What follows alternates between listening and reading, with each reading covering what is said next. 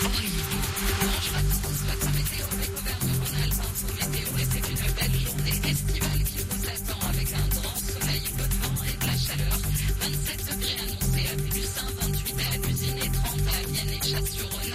On restera sur cette même tendance au moins jusqu'à jeudi. C'était la météo sur Chérie FM avec Skoda Groupe Central Auto, avenue du Général commence aujourd'hui sur le chemin du Grand Bois à Sessuel pour une durée de 4 semaines? La circulation est interdite dans le secteur et on a toujours ces travaux sur la 7 entre Fézin et Ternay en direction de Marseille. L'autoroute sera fermée entre 21h et 6h cette semaine jusqu'à jeudi inclus. À Assu, un passant a sauvé un vététiste qui faisait un arrêt cardiaque hier sur une course locale. Il l'a vu chuter et a prévenu secours. Les pompiers l'ont vite orienté vers le défibrillateur du village.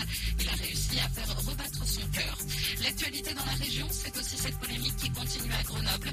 Le conseil municipal va se pencher cet après-midi sur le port du Purfini dans les piscines. Le maire Éric Piolle est favorable, mais sa majorité est divisée. Le préfet de l'Isère a annoncé qu'il saisirait le tribunal si la mesure était adoptée. Politique toujours avec la démission imminente de Jean Castex. Le nom de son successeur devrait bientôt être connu.